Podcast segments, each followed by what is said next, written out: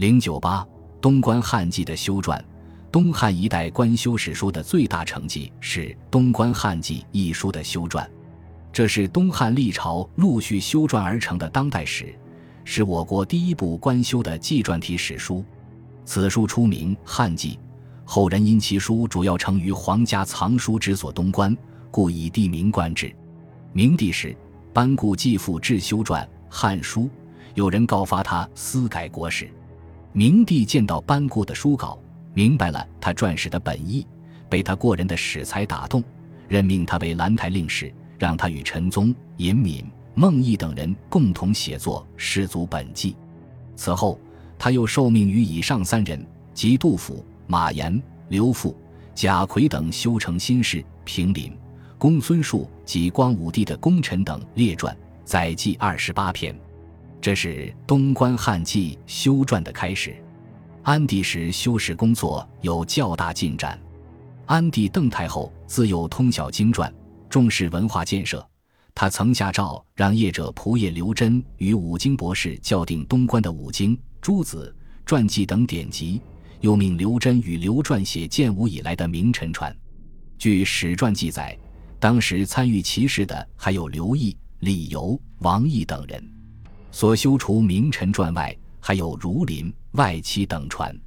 此时朝廷已有意于写出截止于当代的国史，即夫刘桢等之奉诏著书也。其地已移于东关，其书有记、有表、有名臣、节士、儒林、外戚诸传，致是始具国史之形。盖邓太后以贤班固所作，并建武一代事迹意为全，其命真等作《汉记》。实则以整齐旧文，故真等撰成上进时，自当并故等所作包入其中，真等亦必有所删润，非直录之而已。上引于嘉熙先生的论断是可信的。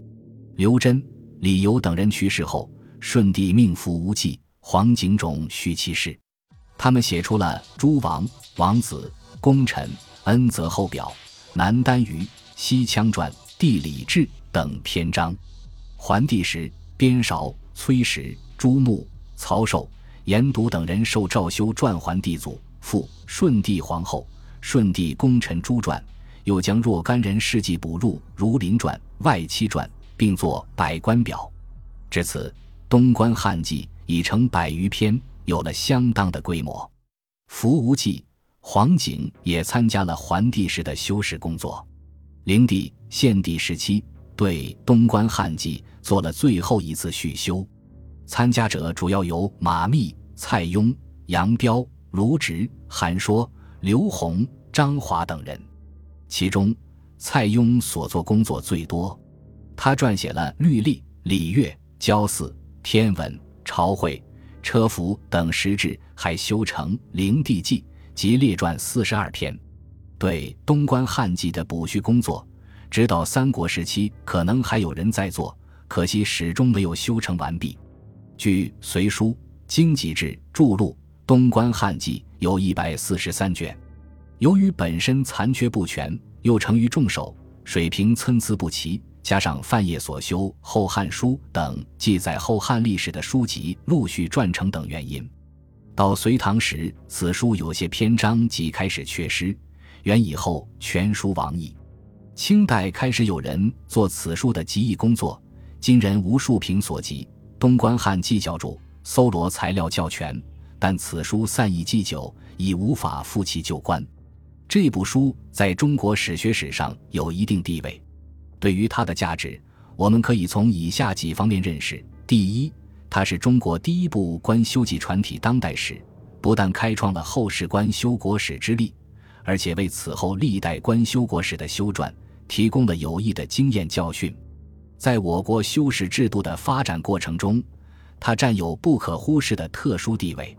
第二，它是以当代人修撰当代史，本来就有取材上的便利，加上政府的大力支持，因而参考了当时能搜集到的大量官司文献资料，保留了丰富的原始材料，成为东汉历史材料的宝库。此后朱家后汉史著作，基本都以它为主要材料来源。第三，在体力上，它有一些创新，表现出自己的特点。如设载记技术割据一方的历史人物史事，为后妃以外的妇女立传等，促进了史书体例的丰富。